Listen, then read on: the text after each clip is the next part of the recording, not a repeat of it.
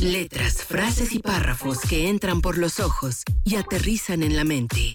¿Buscas algo que leer? Entonces, Romina Pons te recomendará el libro perfecto en Letras Vivas. 11 de la mañana con 45 minutos y gracias a Dios ya es miércoles. Oye, nadie dice eso, ¿verdad? Pero gracias a Dios ya es miércoles y está con nosotros Romina Pons. Hola, Romix. Oye, me gustó ese piropo. Gracias a Dios es miércoles, Luis. ¿Cómo estás? Bien, es que pues también hay que agradecer los demás días, porque luego suena medio... Ay, de acuerdo. Es que ah, suena como de gente que está infeliz en donde está, ¿no? Los que están esperando nada más el viernes para desaparecer. Sí, totalmente. Yo creo que si el lunes es tu peor día, algo estás haciendo mal. Sí. Tienes que pensar como, como muy bien eh, las cosas y cambios en tu vida, ¿no? De acuerdo, de acuerdo. ¿Qué nos tienes para hoy, Romix? Luis, voy a empezar hablando de música, que es un tema que me encanta para llegar a libros y literatura. Y vas a ver por qué. Ok. Fíjate que yo tengo una queja como muy, muy fuerte con, con la, con la música en, en México, sobre todo el movimiento alternativo, porque siento que si no nombras algo, no hay forma de hablar de ello o de que pase a la posteridad. ¿A qué me voy? ¿A qué me refiero? Por ejemplo, hace como 10 años hubo un movimiento muy interesante en León, inclusive de música, Ajá. en Guadalajara, pero no están nombrados. Entonces, si yo le digo a alguien, oye, ¿te acuerdas del, ah, como en 2011 y 2010 de la música padre que había de León y Guadalajara? La gente me va a decir, no sé de qué me hablas. Sí, sí, sí. ¿No? En cambio, si yo te digo, ¿te acuerdas de la avanzada regia? Que Claro. tiene un nombre, Claro. la gente ya ubica y dice, claro, plastilina mosh, ¿no? Control machete, kinky. Entonces, cuando tú no nombras algo, no puedes hablar de ese algo. Sí, hay que ponerle un movimiento. Como, como consumidores necesitamos.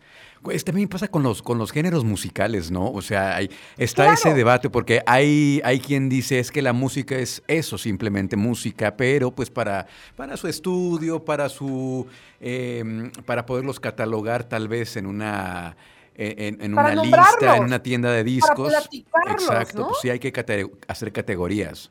Sí, sí, sí. Totalmente de acuerdo. Y, y con este preámbulo me voy a ir a la literatura. Fíjate que hay un movimiento, se podrá llamar, que se llama Bogotá 39 y me encanta. Ok. ¿Por qué les comparto esto? Primero voy a decir por qué y ya luego les hablo de qué se trata. Porque si ustedes que están escuchando tienen ganas de entrar a la literatura latinoamericana, pero no saben por dónde, porque claro que es complicado entrar a cualquier tipo de literatura si no tienes una guía, ustedes buscan a los autores que son parte de Bogotá 39 y tienen un excelente lugar para empezar. Ahora sí les voy a platicar qué es. En 2007 hay un festival muy padre que se hace en Querétaro, que este año se va a hacer, todavía no se sabe si va a ser virtual nada más o también presencial, que se llama el High Festival Ok. que es como el festival de los más importantes de literatura. Pero este no, o sea, este lleva muchos años y en México siempre se hace en Querétaro y hay en diferentes ciudades. Entonces, en 2007, el High Festival se juntó con la Un- UNESCO y eligieron a 39 au- autores menores de 40 años, o sea, de 39 para abajo, y por la opción Bogotá 39. Ah, ok. Esto se hizo en Bogotá, pero son de todo América Latina. Y ellos no sabían, porque es la belleza de estas, pues estas magias que suceden en la vida, qué iba a pasar con esta selección de Bogotá 39. Y resulta que fueron autores tan trascendentes para la literatura latinoamericana que 10 años después hicieron otra vez un Bogotá 39 de 2017. Pero hoy les voy a hablar de la lista, más o menos, de, la- de algunos de los autores que están en 2007. Muy bien, a ver. Por ejemplo, una de ellas es Pilar Quintana, que yo le estoy hablando de Bogotá 39, pero pensaba hacer esta colaboración de Pilar y a la mera hora me cambié y mejor quise hacerlo del movimiento. Pilar Quintana acaba de ganar el premio Alfaguara, que es de los premios más importantes que pueda haber en la literatura. Bueno, lo ganó no ahorita en enero, pero este año, 2021, con una novela que se llama Los Abismos. Entonces, ahí está Pilar Quintana, que es colombiana, ella sí, y es como una gran representante. Pero también hay un nombre que al menos a mí me suena mucho, que es Guadalupe Netel, que es una mexicana que anda vendiendo libros a pan caliente por aquí, por allá y por todos lados, y es otra mujer que tenemos que ver como que muchísimo eh, de vista. Ok. Otro es Junot Díaz. Y quiero hablar de Junot Díaz porque él es dominicano, pero escribe en inglés, porque se fue a Estados Unidos. Y acaba de ganar un Pulitzer. Órale, muy bien. ¿no? Entonces, este, bueno, no, no lo acaba de ganar este año, pero tiene un Pulitzer. Entonces, Ok. está increíble cómo, quiero pensar cómo fue. Se juntaron varias personas de la alta literatura latinoamericana, claro que con estudios y, y que les saben, y dijeron, vamos a pensar cuáles son las voces del futuro en temas de literatura. Y la verdad es que le atinaron, porque de esas 39 personas menores a 39 años, la mayoría la ha hecho por todos lados. Y el Hype Festival no es, no es, no es un, sin ofender a Spotify, amo Spotify, pero no es un Spotify, o sea, no es una empresa con cientos de millones de dólares atrás para apoyar, más bien es un equipo de gente que le encanta la lectura muy independiente y que quiere que se divulgue. Sí, que, hemos eh, eso nos lleva a lo que siempre hemos contado tú y yo y lo que hemos platicado inclusive fuera del aire, ¿no? A la pasión que mueve, que mueve eh, pues muchas cosas, al, corazón que se le pone a las cosas cuando realmente estás convencido de un proyecto. Entonces creo que por ahí va el éxito de este colectivo de, autores, ¿no? Que realmente, gente comprometida realmente con la, con la literatura.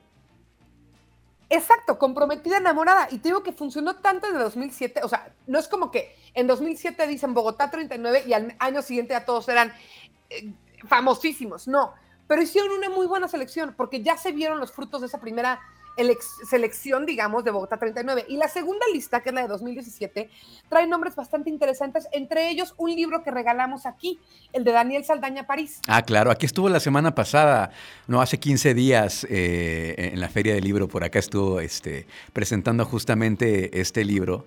Este, sí, por acá andaba. Pues mira, está, está Daniel Saldaña París, ¿no? De, ya de la de 2017 una, mujer argentina que yo he leído un solo libro suyo. Todo esto, si quieren que algún libro lo profundice, con mucho gusto, el siguiente miércoles podemos hablar de un libro más específico, pero ella se llama Samantha Schweblin y tiene un libro que se llama Kentucky's, que también es otro que parece Black Mirror, porque es de unos mm. aparatitos que son como robotcitos que están en nuestras casas en un mundo ya más futurista, pero que están viendo todo lo que haces y la cosa se pone medio oscura y como cosas por ahí.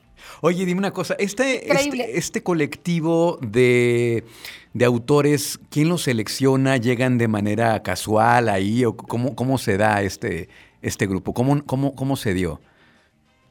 Pues mira, este primero, el, de 2007 al menos, que fue el primero, se juntaron unos, unas personas muy destacadas de las letras en español, ¿no? Por ejemplo, hay un escritor colombiano que yo la verdad no lo he leído, pero sé que es eh, como muy importante, Héctor Abad Faciolince, y se juntó él con diferentes personalidades de la literatura a nivel Latinoamérica. ¿Con qué voy con personalidades? Había escritores, pero también había editores, también había críticos o personas que se dedican a, esto que suena muy ambiguo, ambiguo, pero es gestión cultural. Por ejemplo, gente que arma festivales. Sí. Entonces, hicieron un, porque fue muy informal, no sabían el trancazo que iba a ser. Entonces se juntaron estas personas y dijeron, hay que apoyar autores. ¿Cómo lo hacemos? ¿Por qué no hacemos algo con unas delimitaciones? Las delimitaciones a latinoamericanos y menores de 39. Y como esta, este jurado y este festival de High Festival de 2007 se hizo en, Bogotá, pues le pusieron Bogotá 39. Y regresamos a lo que hablábamos al principio de la música, ¿no? Al ponerle un nombre,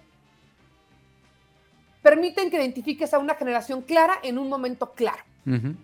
Sí, son, son, las, este, son las cuestiones que, las cuestiones positivas de poder encasillar o poder darle un género a, un movimiento, poderle dar un nombre. Esas son las cuestiones positivas, ¿no?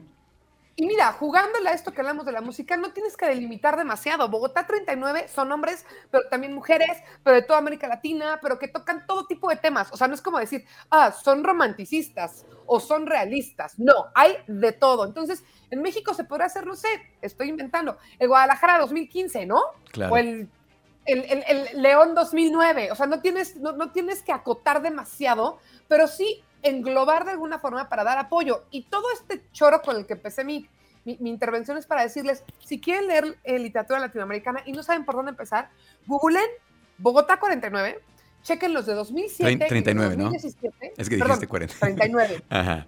Totalmente. Bogotá 39 y chequen los autores. Tal vez uno te gusta por el nombre, tal vez uno te gusta porque es mujer, tal vez alguno te metes a ver su página de Wikipedia o su página personal y ves o los sigues en Twitter y ves que es interesante, y a partir de ahí pueden entrar a conocer autores de los últimos 20 años que son muy, muy, muy interesantes en América Latina y que además están haciendo cosas increíbles y vale mucho la pena leer. Muy bien, pues ahí está la recomendación de hoy. Acuérdense, la palabra clave es Bogotá 39 para, para entrarle a, la literatura latinoamericana, a la nueva literatura eh, latinoamericana. Muchísimas gracias, Romix. ¿Cómo te seguimos en redes sociales? en arroba Romina Pons. Lo pueden hacer tanto en Instagram como en Twitter y como ya lo estoy haciendo costumbre, mañana que es jueves, hoy hago la intervención y para que tengan chance, mañana les subo un poquito más de datos interesantes sobre Bogotá 39. Excelente. Te mando un abrazo y acá nos escuchamos la próxima semana. Un abrazote, Luis. Gracias. Gracias. Escucha, escucha. Trión, sé diferente.